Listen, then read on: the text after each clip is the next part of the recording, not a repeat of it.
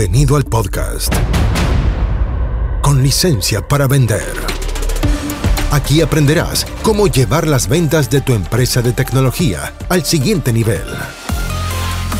Entrevistas a expertos, emprendedores y muchos consejos prácticos. Conducido por Jorge Zamora. Bienvenidos. Auspicia. MCI Consultores. Si eres un emprendedor tecnológico, este mensaje es para ti. Te invito a un entrenamiento que hago para emprendedores del mundo TI en vivo. Podrás hacer todas tus preguntas y vas a aprender las mejores estrategias para hacer crecer tus ventas. Ingresa a eduventas.com y postula por un cupo. Son cupos limitados, así que aprovecha y hazlo ahora mismo. Ingresa a eduventas.com y entrénate conmigo aprendiendo las mejores estrategias para hacer crecer tu negocio tecnológico. Hola, bienvenido a otro episodio del podcast con licencia para vender. Soy Jorge Zamora y hoy día estoy acompañado de Pedro Dojeda, que nos va a estar ayudando a entender mejor qué oportunidades de negocios hay con los marketplaces y qué están haciendo en Crunch DNA. Hola Pedro, bienvenido. Hola, ¿qué tal? Un gusto saludarte, Jorge. Muchas gracias por la invitación. Encantado de tenerte acá. Pedro Ojeda es un guatemalteco de 35 años de edad. Joven, pasa el tiempo rápido, Pedro, así que aprovechalo. Con más de 8 años de experiencia liderando equipos de alto rendimiento e incrementando la rentabilidad de las empresas, de su empresa a nivel regional. Trabajó en Guatemala, en Bolivia y ahora está en México, donde está liderando el equipo de operaciones y la área comercial también de la empresa Crunch DNA. Crunch DNA es una empresa de tecnología dedicada a integrar y manejar comercios dentro de los marketplaces. Fíjate qué interesante, no es el típico e-commerce que todo el mundo piensa cuando hablamos de e-commerce, todos pensamos en vender directo. Ahora, Pedro y su equipo se dedican a potenciar los negocios en los marketplaces, principalmente, bueno, en los, en los más grandes del mundo. Y de eso vamos a conversar hoy día. ¿Listo? ¿Preparado, Pedro? Sí, por supuesto. Excelente. Pedro, ¿qué es primero que todo un marketplace? Por si alguien nos está escuchando y tiene alguna duda. ¿Qué es un marketplace? ¿Cuáles son los principales? Bueno, perfecto. Mira, los principales marketplaces que trabajamos nosotros, que son los más grandes acá en Latinoamérica, es Amazon y Mercado Libre. ¿Qué es un marketplace? Son plataformas intermediarias entre compradores y vendedores, donde le da la opción a empresas y pequeños emprendedores a llegar a un público muchísimo más grande del que podrían estar llegando ellos por su propia cuenta. Y al consumidor, pues le da la oportunidad de buscar un amplio catálogo de productos que se adaptan a sus necesidades tanto en precio, calidad, marcas, etcétera. Perfecto, es un gran punto porque, claro, estoy, pensando en alguien que nos escucha. Nosotros, nuestra audiencia principalmente son emprendedores del mundo de la tecnología y muchos de ellos están en e-commerce. Eh, me refiero, dando servicios de e-commerce. El tema es que el e-commerce, estoy opinando sin ser el experto en el asunto, tú eres el experto, pero en el e-commerce normalmente olvidamos que necesitamos tráfico. Porque si no hay tráfico, tienes una tienda preciosa, linda, tu tienda hermosa, se la fabricaste a tu cliente, eres un desarrollador, la armaste la tienda, pero nadie va a pasar frente a la tienda. Y tu cliente te va a decir, oye, te pagué, no sé, 10 mil dólares, estoy inventando, para que me desarrollaras esta tienda hermosa, pero no pasa nadie por la vereda, nadie la ve, no estoy vendiendo nada. Eso es lo que resuelven los marketplaces. Que... Total, totalmente. Mira, digamos, son dos puntos bien importantes los que resuelven los marketplaces en comparación con cualquier otro negocio de comercio electrónico. Uno es el que estás mencionando, el tráfico. Cuando vendes en Amazon, pues ya tienes el tráfico. Es como si estuvieras en el centro comercial más grande del mundo. Sin embargo, hay otra, otro factor bien importante que también resuelve, que es la confianza del cliente.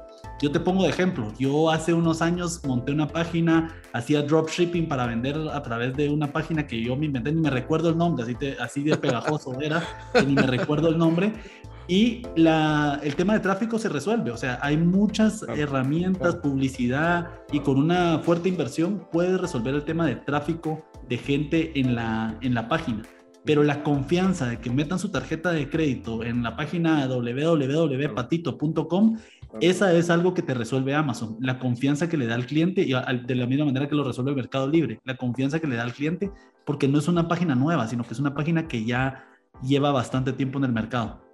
Y eso, pero es, cierto lo que tú dices, es la confianza y el tráfico. Solo que el tráfico por sí mismo, que tú dices, se resuelve. Sí, o sea, sí se resuelve, solo que eh, nosotros hemos hecho varios trabajos de tráfico para páginas web, etc. Y una cosa es generar tráfico y otra cosa es que el tráfico se pague. Totalmente. O sea, yo puedo quemar billetes es re fácil. Yo mismo he hecho webinars para un montón de gente y metía mil dólares en Facebook Ads, mil quinientos dólares, y siempre estaba apostando con mil y mil quinientos dólares, que es un monto que da un cierto escosor, pero tenía que, tenía que hacerlo. Y, y los webinars que hacía, donde veníamos unos cursos, no siempre ganábamos. Entonces perdíamos, ganábamos, perdíamos, ganábamos, ganábamos, ganábamos, ganábamos, perdíamos, perdíamos, ganábamos. Es como hacer trading de moneda. Obviamente hay mil factores, etcétera. Entonces ya el tráfico es un tema. No es, si, uno, si un cliente tuyo, y estás escuchando este programa, te dice, oye, Carlitos, hazme una tienda, está bien, te la hago, pero eso es el mínimo. El tema es que llegue tráfico y que el tráfico se pague, que no pierdas plata en la publicidad. Y si vas a perder plata en la publicidad, pierden el front un poco para recuperar después en, los negocios que vienen. Pero, pero ya eso es un gran tema. Supongamos que además lo resolvieron, viene el tema de la confianza. Pero es un camino largo, ¿no? No es así que pongo, un, pongo una tienda online y empiezo a vender y me voy a la playa. ¿Has visto cuando inventan esa imagen? Eh, siempre vende humos en internet que dicen, no, toma mi curso y andate a la playa y, vendes automático. ¿no? No sé si has visto eso. Totalmente. Es, eh, ese, ese es lo la principal confusión de la gente al momento de, querer poner una, una, tienda en un marketplace o en e-commerce o en internet en general, que por ser digital la gente piensa que es un negocio pasivo. Y es porque muchísima gente te vende esa idea, te vende esa idea del, del famoso emprendedor de que de que su dinero trabaja por él, pero esa es una utopía que, que, realmente no existe. O sea, yo te quiero pedir un favor, si, tú, si tú encuentras un negocio pasivo, yo te pido, Pedro, que me llames y me cuentes, que yo quiero saber. Nunca he visto Totalmente, totalmente. O sea, yo no, yo no creo que existan los negocios pasivos si los quieres hacer bien. Eh, y al final, muchas historias de éxito que ves en las redes sociales, pues la mitad son mentiras y la mitad llevan muchísimo, muchísimo trabajo por detrás para poder lograr llegar al punto en donde se encuentran eh, ellos ahorita. Eh, tengo, por ejemplo, un amigo que tiene propiedades en los Estados Unidos y las arrenda y es, o sea, pintaría como un negocio pasivo. Viaja como dos veces al mes para poder ir a administrarlas, o sea, constantemente está trabajando en ello. Y lo mismo es con los marketplaces. O sea, si alguien entra a un marketplace pensando que solo es meter sus productos, meter su dinero y que el dinero va a trabajar por él, definitivamente va a fracasar. Sí, sí, qué gran punto. Es un gran, gran punto porque es como una lección de vida, ¿no? Pensar que estamos en un mundo, hay gente que compra eso, estamos en un mundo donde no haces nada y ganas dinero. Esto hay gente que cree en, esa ilusión. Y hablaste de los negocios pasivos. Me acordé cuando me comentabas, yo tengo un amigo que también es inmobiliario, pero el tipo trabaja. o sea, tiene propiedades, pero trabaja, no está sentado eh, en la playa mirando el sol. Va a la playa, pero no es que se dedique a eso, está perfecto. Eh, hablemos de los marketplaces entonces. Supongamos que, que, mm, que, ok, yo soy un emprendedor de tecnología y tengo un cliente que quiere hacer una tienda. Le digo, no, mira, sabes que escuché el podcast de Pedro Ojeda, Pedro de Ojeda con Jorge, y en realidad creo que está bien que tengas tu tienda, pero exploremos en un marketplace. ¿Cuál es la principal confusión que habría sobre subir los productos de mi cliente a un marketplace? Yo soy un desarrollador, un developer, y, y tengo a este cliente le digo, escuché un podcast, metámonos en Mercado Libre y lo hacemos. ¿Cuál es la principal confusión? Bueno, mira, la principal confusión es justamente la que acabamos de mencionar. O sea, muchísima gente cree que por ser un negocio en línea es un, es un ingreso pasivo, cuando es todo lo contrario. Para realmente tener éxito en cualquier marketplace, como en cualquier negocio, hay que dedicarle muchísimo, muchísimo tiempo. Ahí es donde, por ejemplo, nosotros como empresa también hemos tenido muchísimo éxito porque hay medianas y grandes empresas, incluso también emprendedores, que no tienen el tiempo para dedicarle no tienen el tiempo que se requiere para dedicarle a este negocio y ahí es donde buscan asesorías para poder, para poder hacerlo. Es un gran punto, porque por ejemplo, eh, yo tengo un par de libros que escribí, los tengo en Mercado Libre. Bueno, yo no vivo de los libros, pero, pero si quisiera hacer una campaña, ¿en qué minuto? Es que ese es el otro punto, ¿no? Porque ya, escuché el podcast, me convenciste, tengo que meterme, pero ¿en qué minuto? ¿Por dónde parto? ¿Por dónde parte alguien que tiene una tienda o si yo tengo un cliente que tiene una tienda y venden perfumes, inventando, y tiene un e-commerce, ya le vendí el proyecto e-commerce y me dice, oye, pero tengo poco tráfico. El contrato de una agencia de marketing digital, supongamos que es buena, supongamos que cuesta encontrar, pero ya, buena. Me dice, quiero meterme a Mercado Libre. Em, ¿Qué hacemos? ¿Publicidad dentro de Mercado Libre? ¿Estudiamos primero qué plataformas hay? ¿O, o hacemos publicidad en marketing digital y mandamos a mi URL del producto, a mi ficha producto Mercado Libre. Sí, mira, nosotros, nosotros como lo manejamos tenemos dos diferentes tipos de estrategias, las estrategias orgánicas y las estrategias que sí son pagadas. Lo que cuando ya conoces mucho más de los marketplaces te das cuenta que con poco se puede hacer mucho. Yo te pongo un ejemplo de uno de nuestros clientes. Nosotros tenemos de cliente una empresa que se llama Grisi, es una empresa súper conocida acá en México, tienen más de 130 años de, de existir y son líderes en el mercado de higiene personal, eh, shampoos de bebés y otro montón de cosas. Cuando nosotros nos entregan la cuenta, tienen, es una empresa multimarca, tienen como 35, 36 marcas que les manejamos nosotros. Y cuando nosotros empezamos a trabajar la marca, nos damos cuenta que sus la búsqueda literal, buscabas Greasy y estaba canibalizado por una marca que ellos ni siquiera sabían que existía. ¿Por qué? Porque es una marca demasiado chiquita con un presupuesto inexistente, pero haciendo las cosas bien, sabiendo dónde invertirle, sabiendo que, digamos, en, Amazon funciona mucho por keywords, palabras que buscas para, para los resultados. Entonces empezaron a canibalizar el nombre Greasy, el nombre eh, shampoo de bebé y otras ah, cosas, y aparecían como primera opción. Y cuando realmente hicimos el análisis, porque parece poco, pero al final va sumando la cantidad de ventas que se estaban quitando pequeños vendedores haciendo bien las cosas eh, pues es, algo que, me gusta mucho contar, ¿verdad? Porque es una, historia que nosotros ya cambiamos, ahorita ya lo corregimos, ya están vendiendo mucho más, están teniendo un crecimiento mes con mes, pero te da el ejemplo de que no solo es la cantidad de plata, porque es una empresa de las más grandes de México, que tenían un presupuesto, podríamos decir, ilimitado en publicidad, pero no solo se trata cuánto metes, sino cómo lo metes y saber hacerlo. Al final no es lo mismo que poner una valla en la carretera, que poner un anuncio en un centro comercial, se maneja de una manera completamente distinta y hay muchísimos cambios que no necesariamente hay que invertirle dinero para que tengan buenos resultados. Por ejemplo, en Amazon y en Mercado Libre eh, cuenta mucho, digamos, el título, los bullets que ponen, la descripción del producto, las fotografías que sean las correctas, todo va sumando y también los reviews de los clientes, porque al final eso es lo que, lo que busca Amazon y Mercado Libre. Lo que buscan es posicionar mejor a los clientes, a, a los vendedores que los clientes prefieren. Entonces hay una especie de SEM o de Search Engine Optimization, es como, pero de Search Marketplace Optimization, algo así. Sí, sí, sí, perfecto. Y que es muy estratégico en eso entonces. Totalmente, totalmente. ¿Y cómo, y cómo descubres cuáles son las keywords? Eh, ¿Te metes a Google Trends? Eh, no creo, ¿no? Mira, nosotros eh, tenemos diferentes tecnologías, algunas son internas que nosotros hemos desarrollado y otras son externas que nos pueden dar data de qué es lo que más está buscando la gente. No es tanto Google Trends, sino son específicas de los marketplaces y ahí podemos ver, digamos, el, el volumen de búsqueda dependiendo de los diferentes keywords y, y, poco a poco en base a eso lo vamos buscando. Armamos al, armamos con esos mismos keywords, digamos, los títulos, los bullets, pero de una manera que ya sabemos hacerlo. Tenemos un equipo especializado que se dedica solo a optimizar ese tipo de cosas. increíble, porque no, no, no, es que uno cree un producto y bueno, dice, bueno, voy a poner un buen título, voy a poner unas buenas keywords y voy a poner acá unos bullets, que, unas viñetas, que es bastante simple. Y ahora me siento a esperar a que llueva y, y que ocurra la magia. Me imagino que tienes que ir optimizando, ir haciendo pruebas seguramente el, algoritmo de Amazon debe ir cambiando como todos los algoritmos. Eh, ¿cuál, ¿Cuál ha sido tu principal aprendizaje ahí?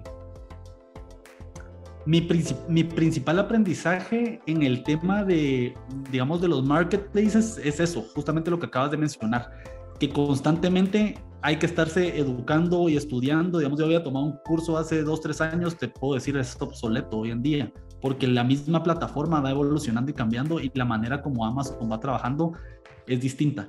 Otra cosa que también es bien importante, que, que ah, no todos están dispuestos a reconocer, es que no todos los productos se adaptan.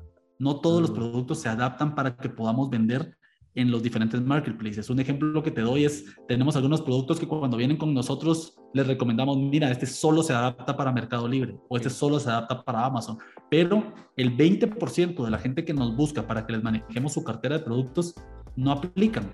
Les tenemos que, que lamentablemente les tenemos que decir que su producto no se adapta. ¿Por qué? Porque lo mismo que mencionábamos, estamos en los marketplaces con el mayor tráfico del mundo, pero de la misma forma también es el marketplace con la mayor competencia del mundo. Entonces nosotros cuando viene un cliente hacemos estudios de prefactibilidad, análisis de precios, análisis de la competencia y un montón de, de factores que revisamos y hay ocasiones que, por ejemplo, tienes un precio que se, se dispara muchísimo versus la competencia y sería ilógico que yo te diga, pues, tenemos todas las técnicas para realmente posicionarte, pero al final sí es un negocio de compraventa. El cliente es el que tiene la, la, última palabra y si estás vendiendo prácticamente el mismo producto que alguien más y nosotros hacemos todo muy bien, pero él lo tiene 10 dólares más barato, va a ser muy difícil eh, claro. tomar un, una parte del mercado. Claro, el cliente tiene información, comillas, perfecta a tiempo real, ¿no? Eh, sí. Entonces, me imagino que en, en, ese caso, entonces tienen que diferenciar el producto de cada cliente para que si vende micrófonos y ves dos micrófonos que son casi iguales, algo tienes que hacer para explicar tu diferencia de 5 dólares, porque si no sí. se va a ir por el otro. ¿Cómo diferencias un producto? ¿En qué cosas te fijas o, o qué cosas has aprendido? Mira, al ser un negocio, un negocio digital, mucho entra, mucho entra por los ojos. O sea, cuando tú vas, digamos, a un centro comercial físico, hasta, entra por los ojos y también por el tacto. Ves las cosas, ves una blusa, toca la tela y un montón de cosas similares. En el mundo digital, las fotografías y el diseño es una de las principales herramientas que, que, tienes que tener. Aparte, digamos, del título, la descripción y otro montón de cosas bien chiquitas que te mencionaba antes, que hacen diferencias bien grandes, pero la que para mandando siempre es muy visual. O sea, cómo presentas tú tu producto, eh, el mismo producto con una diferencia de precios no muy alta, siendo el tuyo mayor, puede vender mejor si lo estás presentando de una mejor manera. Hablando de bullets, descripción, título y fotografías. Mira, una cosa, cuando yo compro por Amazon, eh, me fijo siempre si es que la ficha del los reviews de cliente para mí mandan. Sí, también. Y he ido aprendiendo que también siempre va a haber alguien molesto, ¿no? Como que nunca vas a hacer feliz a todo el mundo, es imposible, creo que todos estén fascinados. Eh, pero me fijo mucho también si es que tienen videos. ¿Has visto que en Amazon, bueno, tú sabes, mejor que yo, pero hay una opción de poner un video. Tres, cuatro imágenes y un video. Eso ayuda mucho. Eh, sí. te, quería, te preguntar lo siguiente. Ok, subiste, optimizaste el producto de un cliente lo subes al marketplace, empieza a llegar un cierto tráfico, pero en vez de esperar, yo podría hacer una campaña de email de, de otros, con otros canales para impulsar esa venta. Por ejemplo, mi cliente tiene una base de datos de 5.000 usuarios, yo podría mandarle un email diciéndole, mira, eh, tengo esta oferta de este producto, en esta URL cómpralo en Amazon y, y de esa manera impulsar un poco la venta, eso me ayudaría en mi algoritmo, o sea, en mi algoritmo, en la evaluación que tienen de mí en el algoritmo? Sí, sí te ayudaría. Digamos, las reglas de Amazon al final son bastante estrictas. Lo, que no le gusta a Amazon es de que lo mandes para pedir reviews, pero sí, le, o sea, sí puedes utilizar tus otros canales, redes sociales y diferentes lugares para poder vender. Incluso Amazon tiene una opción donde te, tú puedes crear tu propia tienda. Se llama Brand Store y tú creas una página web que parece, no parece Amazon, sino parece como que si fuera tu, tu propia tienda, eh, donde están todos tus productos desglosados y todo para que tú puedas promocionar esa página y siempre dentro de Amazon. Ahora, el tema de publicidad, el más efectivo que, que funciona es dentro del mismo Amazon. Al final, ellos se quieren quedar con el, el negocio redondo de, todo, de todos los ingresos. Entonces, ahí nosotros hay un tipo de publicidad que se llama PPC, que es Pay Per Click, que ellos te dan la opción, entonces ellos te llevan tráfico a tu producto, garantizándote que la gente no, no necesariamente que lo va a comprar, pero que por lo menos va, va a ingresar al producto. Ya depende de ti cómo lo estás presentando internamente dentro de, dentro de la página para ver si te van a comprar o no. Hasta aquí llegamos por hoy. Nos encontramos en el próximo capítulo de Con licencia para vender un podcast para que aprendas a llevar las ventas de tu empresa de tecnología al siguiente nivel. Nos reencontramos la próxima, junto a Jorge Zamora. Hasta entonces. Traído a ustedes por MCI Consultores.